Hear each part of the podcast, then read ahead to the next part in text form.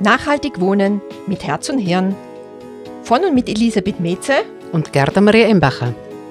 Zwei Tirolerinnen, denen Bewohner und Bewohnerinnen und ihr Leben sehr am Herzen liegen. In unseren Podcasts wollen wir mit vielfältigen Themen rund ums Wohnen jede Menge praktischer Tipps geben, wie Sie im Haushalt Geld sparen, weniger Energie verbrauchen und gute Ideen zu einer besseren Nachbarschaft verwirklichen. Wir beide, Gerda und ich, haben zusammen über ein halbes Jahrhundert Berufserfahrung, mögen Menschen und setzen uns für ein besseres Leben für alle ein. Das wollen wir mit Ihnen teilen, ob Sie in einer Wohnung oder in einem Haus leben, Gebäude verwalten oder diese betreuen. Wir glauben, es ist für jeden was dabei.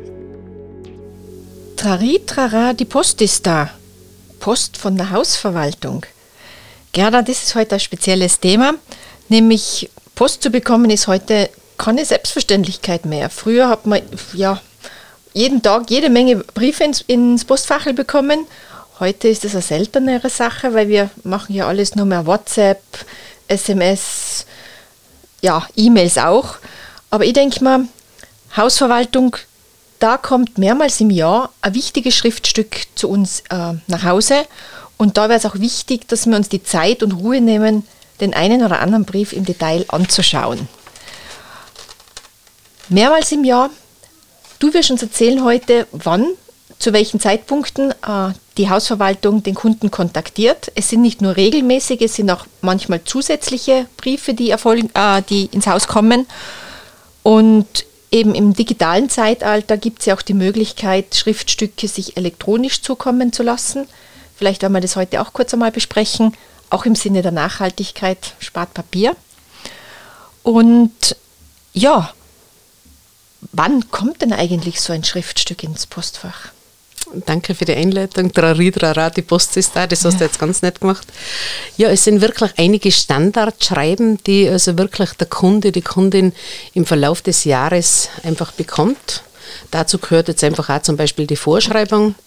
Bei einem Wohnungseigentümer auch noch eine Vorausschau. Wir werden da noch den Unterschied noch genauer uns anschauen. Und ganz was Wichtiges natürlich die Abrechnung. Das sind einfach Standardschreiben, die wir wirklich bekommen. Du hast es vollkommen richtig gesagt. Seit einigen Jahren besteht die Möglichkeit, dass also der Kunde, die Kundin im Grunde auch das Ganze digital sich übersenden lässt. Das ist natürlich nachhaltig. Bei uns muss man jetzt ganz klar sagen, ein Drittel der Kunden lassen sich diese Schriftstücke digital übersenden. Das bedarf aber immer, dass man bitte das auch weiß, immer der Zustimmung des Kunden. Das heißt, der Kunde muss da sagen, ja, ich stimme zu, dass mir das Ganze per E-Mail zugesendet wird. Und dann ist natürlich aber auch das eine Bringschuld des Kundens, sollte er irgendwann einmal die E-Mail-Adresse ändern. Und dann ist es auch noch wichtig, wenn man eine Weile nichts bekommt, einmal im Spam-Ordner nachzuschauen, weil das ist mir einmal passiert, eine Weile habe ich keine Stromrechnungen bekommen bis ich nachher herausgefunden habe, ich habe den Stromanbieter gewechselt und irgendwie ist dann der, der Mailverkehr eben in den falschen Ordner gekommen und verschwunden. Und verschwunden. Ja, vielleicht starten wir mit der Vorschreibung und der Vorausschau. Das ist eine Kombination, die im Grunde einfach für die Eigentümer in Betracht kommt. Und die Jahresabrechnung gerade, dass wir es vom zeitlichen her ein bisschen einordnen können für alle mehrgeschossigen Wohnbauten, wo also der Abrechnungszeitraum vom 1.1. bis 31.12. ist, muss die Abrechnung bis 30.06. kommen. Das sind einfach so fixe Daten, die sein müssen. Haben wir da nicht auch schon einmal einen Podcast dazu gemacht von den Betriebskostenabrechnungen? Ganz genau, das war glaube ich unser ganz erster genau, Podcast. Ja. Da ist auch ein bisschen darum gegangen, Betriebskosten zu sparen und so weiter. Mhm. Ja, wir starten mit der Vorschreibung. Die Vorschreibung bekommt der Kunde also immer so zum Jahreswechsel. Also meistens wird das im Dezember von den Hausverwaltungen versendet mit Gültigkeit einfach noch mit Jänner des kommenden Jahres. Und das sind im Grunde einfach Dinge, das ist wie eine Akonto-Vorschreibung, das ist eine Dauerrechnung, dass der Kunde weiß, was er in den nächsten zwölf Monaten zu bezahlen hat. Ist das die Miete alleine? Nicht nur. Wir müssen aber ein bisschen aufpassen, weil wir haben vermutlich einfach auch Mieter als auch Eigentümer mhm. als Zuhörer. Mhm. mhm. Äh, beim Eigentümer ist es ein bisschen kürzer, weil da sind im Grunde, da ist ganz klar, da ist einfach die Betriebskosten, die Heizkosten, die Instandhaltungsrücklagen, die Verwaltungskosten. Das sind diese Kostenblöcke, die dem Eigentümer verrechnet werden.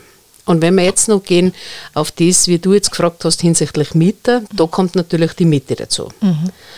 Und da gibt es natürlich auch wieder große Unterschiede hinsichtlich, ob jetzt das ein normales Mietrechtsgebäude ist, das einem Mietrecht unterliegt, oder ob es äh, äh, Gebäude ist, das der Gemeinnützigkeit unterliegt, das heißt also von einem gemeinnützigen Wohnbauträger ist.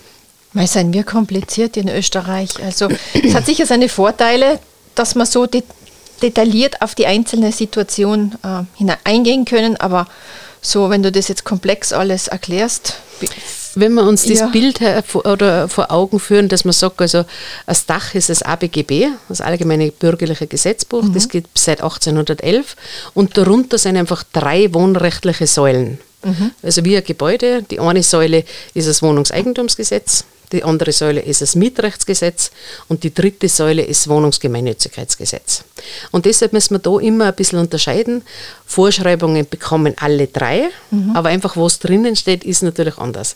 Dass ein Eigentümer zahlt natürlich keine Miete, weil der hat irgendwann schon seine Wohnung gekauft und hat natürlich dann die laufenden Kosten zu bezahlen. Die laufenden Kosten, das wird auch ganz gerne als Bewirtschaftungskosten genannt, also subsumiert, also äh, zusammengefasst, dass man sagt, wirklich die Betriebskosten, die Heizkosten, die Verwaltungskosten und dann muss eine Eigentumsgemeinschaft ja auch immer was auf die hohe Kante legen, das heißt der Haltungsbeitrag und da wird einfach auch für spätere Zeiten, wenn wir irgendwann vielleicht eine Sanierung haben, einfach zu guten Zeiten wird einfach da für spätere, schlechtere Zeiten einfach schon Geld angespart. Gut. Ja, wichtig ist ganz sicher auch die Fälligkeit äh, der Vorschreibung. Alle Vorschreibungen sind alle zum 5. des Kalendermonats fällig. Gilt das bei allen Arten von Wohnungen? Das gilt bei allen Arten von Wohnungen. Einmal haben wir es im Mietrechtsgesetz im Paragraph 15 Absatz 3 drinnen, im Wohnungseigentum Paragraph 32 Absatz 9. Da ist immer der 5. Äh, des Kalenderjahres, äh, wo die Fälligkeit ist. Natürlich haben, haben wir dann einfach auch sehr oft Kundenanfragen, die dann sagen, ich bekomme erst am 15. Äh, meinen Lohn überwiesen, was können wir denn dann machen? Jetzt bei uns im Haus ist zum Beispiel so, dass einfach der Kunde wählen kann, ob er am 5. oder am 15. Äh, die Vorschreibung eingezogen bekommt also das ist einfach eine Wahlmöglichkeit bei uns. Und wie ist denn das? das? Betrifft das nur die Wohnungen oder betrifft es auch, wenn man einen Stellplatz hat, einen Autostellplatz? Das ist jetzt ganz eine wichtige und ganz eine gute Frage. Natürlich auch den Stellplatz. Da muss man sich auch wieder natürlich den Vertrag anschauen, ob der Stellplatz bei der Wohnung dabei ist oder separat. Es kann also ohne weiteres sein, dass man für den Stellplatz eine Vorschreibung bekommt und für die Wohnung eine Vorschreibung. Ja? Okay. Mhm. Das, was wir jetzt noch gar nicht erwähnt haben, ist einfach auch die Steuer diesbezüglich. Es enthält natürlich eine Vorschreibung auch die Steuer. Und da ist grundsätzlich so, dass einfach alles im Grunde mit 10% versteuert wird, das zu wohnrechtlichen oder zu Wohnzwecken dient. Alle weiteren Dinge, jetzt wie ein Tiefgaragenplatz, da wohne ich ja nicht drauf, sondern da steht ja nur das Auto drauf. Äh, oder genauso auch die Heizkosten, die werden mit 20% versteuert. Das ist das, was jetzt momentan gewaltig in die Höhe geht die Heizkosten. Und wenn dann noch die 20 Prozent kommen drauf, dann spürt man die. Äh, ja. ja. Und im Grunde haben wir vermutlich einfach das Ende der Fahnenstange noch nicht erreicht hinsichtlich Heizkosten. Ja. Insbesondere einfach aufgrund politischer Bedingungen, internationaler Bedingungen. Genau. Da wird sich noch einiges ändern. Ganz, da werden sich noch ganz, ganz viele Dinge ändern. Aber weißt du was, Gerda? Irgendwie denke ich mir, in jeder tragischen Situation liegt auch was Gutes. Vermutlich wird es auch die Energiewende zu einem mehr nachhaltigeren, grüneren ähm, Heizsystem in Österreich äh, wird es äh, verstärken. Und ich glaube, wir werden auch gezwungen sein, schneller diese Welle anzutreiben, mhm. weil es einfach der durchschnittliche Kunde sich sonst nicht mehr leisten kann. Und vielleicht wieder den Rollkragenpullover oder den gestrickten Norweger Pulli rauszuholen, damit wir nicht ganz so hoch die Heizung aufdrehen wollen. Eben, und deshalb, dass vielleicht wirklich die 24 Grad im Wohnzimmer obsolet sind, dass wirklich so ist, dass man vielleicht einfach einmal sie wärmer anzieht oder vielleicht auch mal dicke Socken anzieht. Oder das gekippte ja. Fenster. Das sind so die Klassiker, gell, die, die Klassiker, wir immer wieder erwähnen. Ganz genau. Und bedenken müssen wir bitte auch bei den Heizkosten, wir haben dieses Mal, oder jetzt, das ist die letzte Abrechnung, wo wir keine CO2-Steuer drauf haben. Mhm. Also von dem her, wir sehen sehenden Auges, dass da ganz was Massives auf uns zukommt. Deshalb nehmen wir es auch immer wieder auf, um diese Dinge in Erinnerung zu rufen, damit es keinen Schock gibt und damit man sich auch gut vorbereiten kann. Mhm, genau. Ich möchte vielleicht noch ein paar Worte verlieren hinsichtlich Vorschreibungen für gemeinnützige Wohnbauträger im Bereich Miete. Da sind natürlich auch sehr oft einfach solche Dinge erwähnt wie Annuität, Eigenmittelverzinsung, ähm, vielleicht äh, Wohnbauförderungsdarlehen, Bankdarlehen ähm, Zuschüsse und so weiter. Das bitte sind ganz spezielle Dinge, die einfach wirklich unter diesen Gesetzesbereich fallen. Oftmals sieht man dann auf dieser Vorschreibung dann gar nicht unbedingt Miete, weil das sie zusammensetzt von anderen Dingen. Da einfach äh, wirklich, wenn man einfach Fragen hat, dann wirklich auf die eigene Hausverwaltung zuzugehen und sich das erklären lassen. Ja, ich habe bereits gesagt, dass das Ganze wie eine Dauerrechnung ist. Das muss man sich einfach so vorstellen. Da kommt einfach gerade einmal eine Rechnung und die gilt einfach dann für die kommenden zwölf Monate. Vom Zeitpunkt her, ähm, ähnlicher Versendungstermin ist im Grunde auch der für, eine, für die Vorausschau. Eine Vorausschau erhalten grundsätzlich immer die Eigentümer.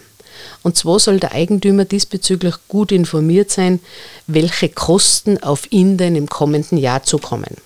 Darf ich dir kurz äh, unterbrechen? In meiner Eigentumswohnung, die ich jetzt kürzlich erworben habe, bin noch nicht ganz fertig mit dem Umbauen. Drum, ich habe meinen Arm noch in, in Fasche, weil ich mich beim äh, Bodenschleifen ziemlich äh, überarbeitet habe. Ähm, da steht am, am Hauseingang, also im schwarzen Brett, bereits eine Information, dass demnächst Kosten für thermische Sanierung zumindest von einer Gebäudeseite äh, auf uns zukommen werden. Und das wird sich dann vermutlich in dieser Vorausschau auch abbilden. Ganz genau. Ganz ein wichtiger Hinweis für die Elisabeth.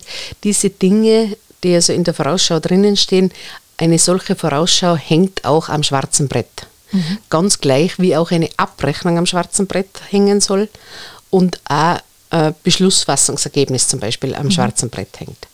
Und deshalb ist jetzt das ganz, ganz wichtig, dass man im Grunde einfach wirklich weiß, was kommt äh, hinsichtlich Kosten auf uns zu ganz im Detail erfährt man einfach in der Vorausschau auch äh, hinsichtlich der Höhe der Betriebskosten im kommenden Jahr, der Heizkosten, das sind ganz wichtige Dinge. Und dann bitte auch, wie es das du jetzt ansprichst, hinsichtlich thermischer Sanierungen, einfach sonstige Investitionen am Gebäude.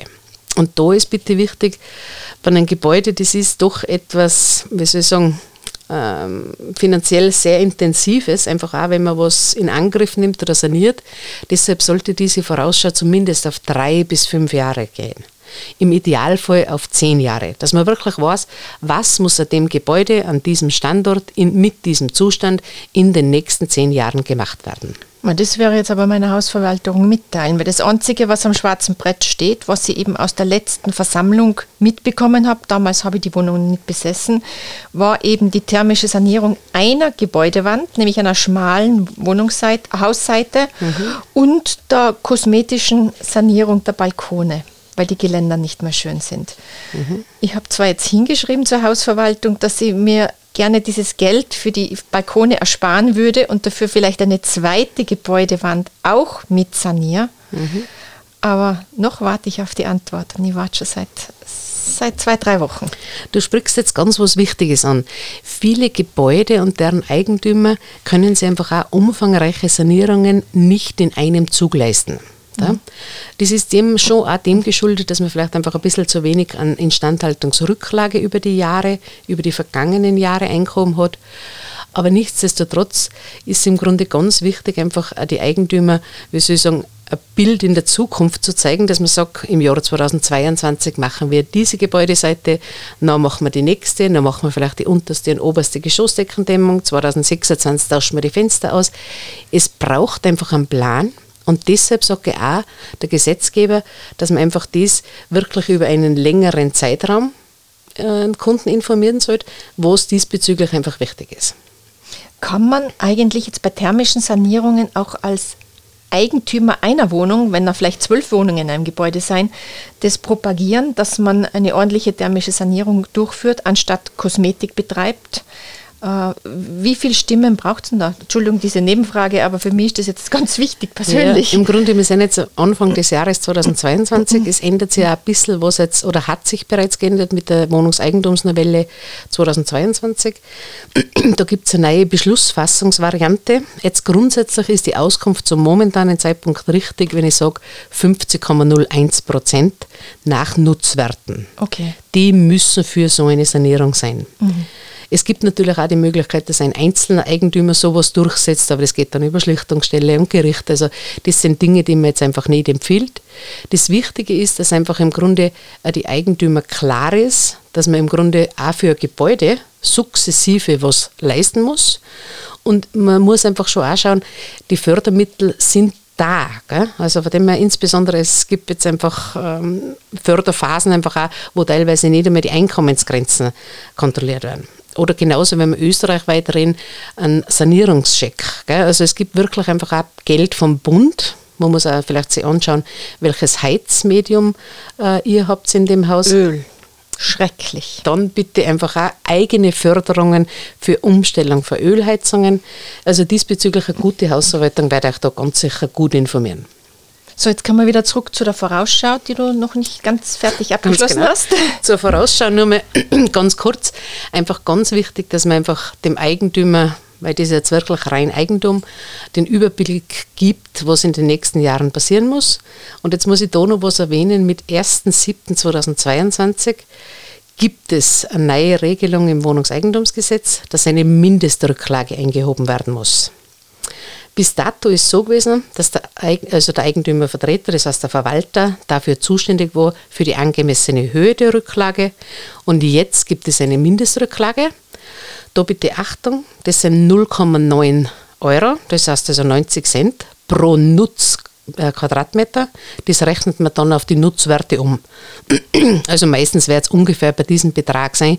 Natürlich Nutzwerte, die ergeben sich ja aus den Nutzquadratmetern, aber einfach nur zum sagen, ab 1.7. gibt es eine Mindestrücklage, außer das Gebäude ist ganz neu, das Gebäude ist gerade frisch saniert oder das Gebäude äh, hat, ist ein Reihenhaus oder ein Zweifamilienhaus, was eine eigene Lösung hinsichtlich der Erhaltung hat. Gerade, dass man es gehört hat, es gibt ab 1.7.22 eine Mindestrücklage.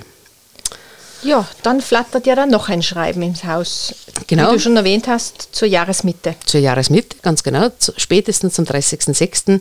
erhalten alle, wenn wir wieder das Bild uns vor Augen rufen mit den drei Säulen, Wohnungseigentümer, Mieter nach dem MRG, Mieter nach dem WGG, Wohnungsgemeinnützigkeitsgesetz, erhalten alle die Abrechnung.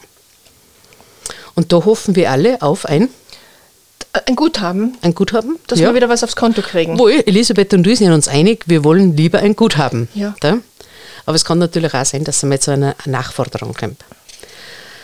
Was bedeutet ein Guthaben? Ein Guthaben bedeutet aber das, dass die tatsächlichen Betriebskostenaufwendungen kleiner gewesen sind, also niedriger waren, als wir die geleisteten Zahlungen. Also zum ja. Beispiel, dass der Hausmeister vielleicht doch nicht so viel gekostet hat oder dass man vielleicht die gemeinsamen Heizkosten mm, nicht so hoch gehabt hat, weil es ein warmer Winter war oder? Ja, jetzt im Grunde der Hausmeister, wir wissen eigentlich, wie teuer der Hausmeister ist. Weil man sehr darauf schaut als Verwaltung, dass man im Grunde da wirklich Pauschalen vereinbart. Okay. Ein Hausmeister kostet im Monat so und so viel. Hm. Äh, wo jetzt im Grunde da wirklich ein Potenzial drinnen ist, das wären jetzt einfach Dinge, wo jeder selbst sparen kann. Das ist gerade mit Wasser und Kanal. Und Müll? Und Müll, insbesondere Müll. Mhm. Ja. Äh, genauso war Beleuchtung auf Allgemeinflächen. Das sind alles Betriebskosten, die in der Betriebskostenabrechnung drin sind. Mhm. Bitte Achtung, wenn wir jetzt gerade auch von Strom reden, weil wir von der Beleuchtung geredet haben, die Stromrechnung für die Wohnung selbst, eine individuelle Geschichte, weil das meldet ja jeder Eigentümer, jeder Mieter selbst an. Aber da einfach, die Verwaltung ist sehr darum bemüht, gell, dass also gute, gute, in dem Fall einfach zutreffende Zahlen äh, in der Vorschreibung drinnen stehen. Aber es kann auch mal sein, einfach, dass zu wenig ist und ja, im besten Fall ist es ein bisschen zu viel. Das könnte man dann an, in einem Brieffall mit einem Herzal versehen, wo sich die Leute darauf freuen. Also, es äh, darf man jetzt wirklich ein Schmunzeln hervorrufen. Ähm, äh, kann ich mir jetzt weniger vorstellen. Also, aber ein netter, freundlicher Brief, wo drin steht, sehr geehrte Frau Metze, es ist schön, dass wir Ihnen die Abrechnung überreichen dürfen und heuer haben Sie ein Guthaben. Ich bin halt mehr bildlich unterwegs. ja, was ist zur Abrechnung zu sagen? Natürlich hoffen wir jetzt auf ein Guthaben, kann natürlich auch eine Nachforderung sein. Jetzt muss ich dir was fragen. Ja. Ah, Guthaben. Wenn jetzt in sämtlichen Wohnanlagen eines Hausverwalters äh, viel mehr Nachbarschaftszufriedenheit herrscht, weniger Streitigkeiten, heißt das ja auch, dass die gesamten Betriebskosten für die Wohnanlage runtergehen müssen, weil, weil man eben weniger an Hausverwalter zum Beispiel ähm, okkupiert für Nachbarschaftsstreitigkeiten und es muss auch nicht zu Gericht gehen. Also kann man sich vorstellen, eine Wohnanlage, wo sie alle zufrieden sind, hat vielleicht weniger Betriebskosten in Sache anteiliger Nutzung eines Hausverwalters als in einer Wohnanlage, wo es nur Streitigkeiten gibt, Gerichtsverfahren und ähnliches. Kann man das so? Im Grunde würde ich dem Ganzen insoweit zustimmen, dass ich sage, in einem Gebäude, wo die äh, Bewohnerinnen, Bewohner, Bewohnerinnen gut miteinander auskommen, wird einfach vermutlich auch ein Mülltrennung gut funktionieren. Mhm. Es wird einfach vermutlich besser aufgepasst werden hinsichtlich Vandalismus. Vandalismus, hinsichtlich Reinigung und so weiter. Mhm. Da sind ganz sicher Einsparungspotenziale vorhanden. Mhm. Jetzt, insoweit kann ich da nicht zustimmen, dass man sagt, man, man braucht einen Verwalter deshalb weniger, weil die Verwaltungskosten sind pauschal. Das heißt, also, es gibt eine Verwaltungskostenpauschale, weil man ungefähr weiß, wie viel Aufwand es ist, äh, eine Liegenschaft zu verwalten. Also diesbezüglich ja. Wo ich dann wieder zustimmen muss, wenn es jetzt wirklich zu Gerichtsverhandlungen und so weiter geht, da braucht man dann einen Rechtsanwalt, da wird man dann wieder unnötige Kosten verursachen. Mhm. Also von dem her man kann es nur empfehlen, dass einfach in einer Liegenschaft die Nachbarn gut miteinander auskommen, weil einfach dann viel weniger passiert, weil viel äh, besser aufgepasst wird ähm, Mülltrennung, ich ja, erwähne es zum, zum siebten ja. Mal, aber es wird ja. einfach wirklich besser gespart. Äh, es wird sich ja jemand äh, verantwortlich fühlen, wenn vielleicht im, im Waschraum äh, der äh, Wasserhahn tropft oder so, wo jemand anderes sich denkt, ich kenne da eh niemanden in dem Haus, den lasse ich rinnen.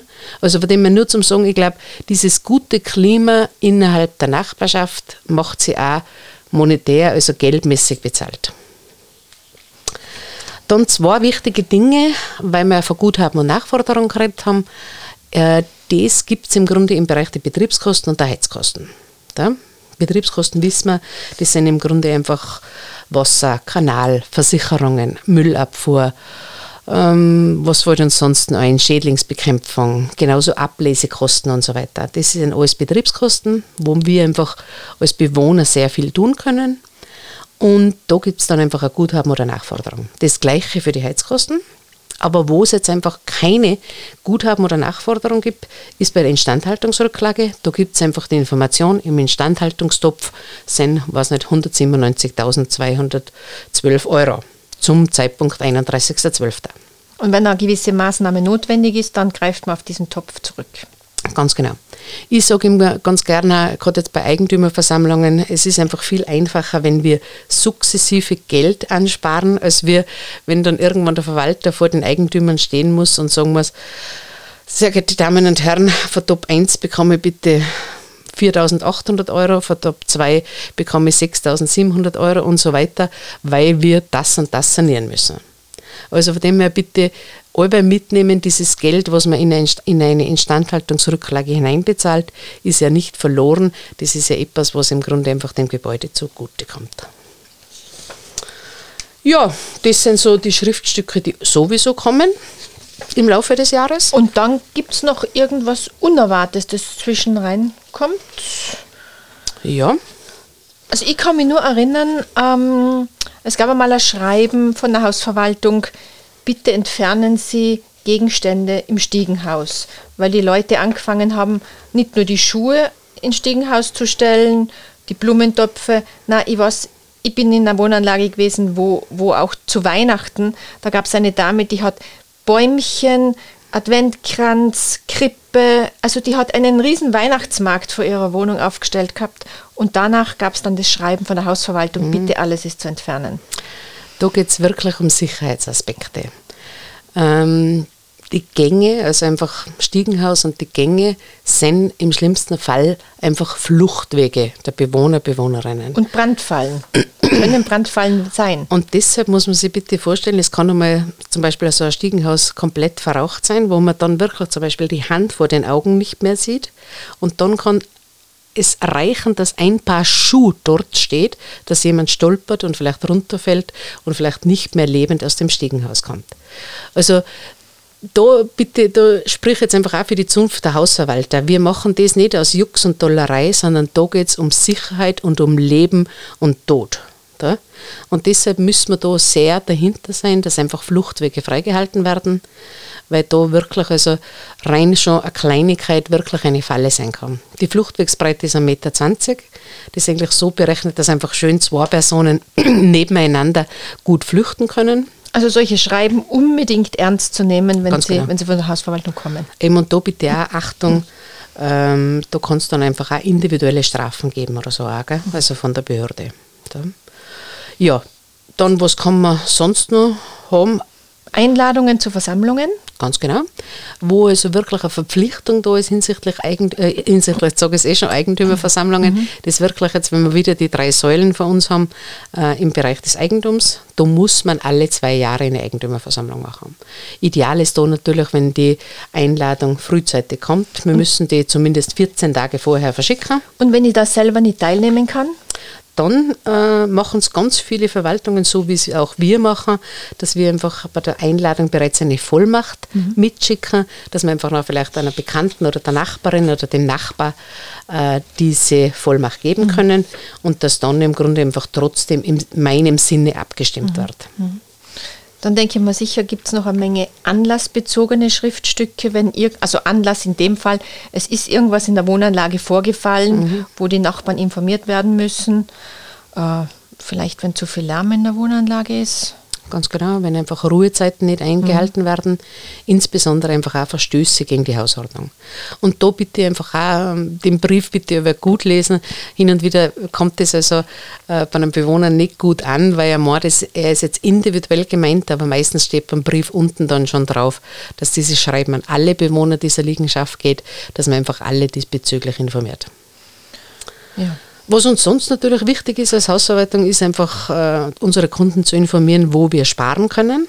Einfach auch gerade jetzt Wasser sparen, Strom sparen, äh, richtig lüften. Einfach das sind alles so Dinge, äh, wo wir schon im Grunde einfach, wie soll ich sagen, auch die Verpflichtung haben, unsere Kunden diesbezüglich gut zu informieren. Gibt es da eigentlich Standards für Hausverwaltungen oder, oder Prämien oder irgendwelche Klassifizierungen? Eine Hausverwaltung, die sich extrem um ihre Mieter oder Bewohner äh, bemüht, dass die dann ein Siegel bekommt? Sowas? ja, es gibt das Gütezeichen Hausverwaltung, das mhm. gibt es wirklich seit 2010. Das ist jetzt unter anderem auch äh, also, äh, für das Unternehmen, was ich arbeite, wir haben das seit 2010 das Gütezeichen. Da geht es um viele Kriterien, also in mhm. Summe 113 Kriterien. Da geht es einfach auch um Vier-Augen-Prinzip hinsichtlich Geldangelegenheiten. Mhm. Da geht es aber auch um Kontrolle. Äh, wie äh, geht man mit Dingen um? Wo sind natürlich Einsparungspotenziale? Wie werden Lieferanten bewertet? Um Kommunikation mit dem Kunden. Da geht es um sehr viele Dinge, aber jetzt nicht nur im Grunde einfach, äh, wie soll ich sagen, hinsichtlich nur, nur Informationen zum Kunden. Da geht es um ganz viele Dinge. Okay. Ja, ich würde sagen, die ja. wichtigsten Dinge, glaube ich, haben wir erwähnt. Also es gibt eigentlich zwei Schriftstücke, die jeder bekommt mhm. zu Jahresanfang. Genau. Damit man weiß, was auf einen monatlich zukommt, in Form von Miete, Rücklagen, äh, Betriebskosten. Betriebskosten. Und dann, Vorschreibung. Und dann im Juni gibt es dann noch einmal einen Überblick, wo man dann entweder ein Guthaben hat mit ohne Herzl oder eine Rückzahlung. Genau. Ähm, abhängig davon, wie viel sich die Kosten im Vorjahr ähm, verhalten haben. Wie sie die entwickelt haben. Ja. Genau. Und einfach auch da der Tipp, einfach das schon ein bisschen zu beobachten, einfach mit Vorjahresrechnungen vergleichen und so weiter. Und einfach auch bei der Abrechnung zu wissen, sowohl das Guthaben als auch die Nachforderung äh, sind zwei Monate später dann einfach fällig. Ja, ich glaube, das war jetzt sehr viel Information von heute, ein bisschen mhm. rechtliches auch, aber ähm, für mich bleibt eigentlich am meisten noch im Gedächtnis, diese Schreiben in die Hand zu nehmen, einmal durchzuschauen, nicht einfach wegzulegen und zu denken, ja, ich zahle einfach, ja, ich habe ein Konto, äh, ein Abbucher, fertig, mhm. weil ähm, durch sein Verhalten kann man sehr viel reduzieren an diesen Kosten oder man hat überhaupt einmal einen Überblick, was einem die nächsten Jahre erwartet an zukünftigen Ausgaben. Ganz genau. Und ob wir schon ein bisschen Geld auf die hohe Kante legen müssen oder nicht. In diesem Sinne, vielen Dank fürs Zuhören und, und auf bis zum nächsten Mal. Wiederhören. Wir hoffen, dass Sie in dieser Folge den ein oder anderen Tipp bekommen haben, der Ihnen den Alltag in Ihrem Wohnumfeld erleichtert. Wenn es Ihnen gefallen hat, abonnieren Sie unseren Podcast überall, wo es Podcasts gibt. Damit diese Podcast-Serie lebendig bleibt, helfen wir, gute Ideen in Sachen Wohnen zu teilen. Kennen Sie persönlich eine tolle Nachbarschaftsinitiative? Ein cooles Projekt rund ums Wohnen? Hinterlassen Sie uns einfach eine Nachricht. Entweder auf Facebook Nachhaltig Wohnen mit Herz und Hirn oder auf der Internetseite Nachhaltig Wohnen, alles zusammengeschrieben.eu. Also nachhaltigwohnen.eu. Alle 14 Tage gibt es eine neue Ausgabe aus den Bereichen Hausverwaltung, Energiesparen, Grünraum, Nachbarschaft, Mobilität und Freizeit. In diesem Sinne auf gute Nachbarschaft, die Herz und Hirn miteinander vereint. Bis zum nächsten Mal, eure Elisabeth und Gerda.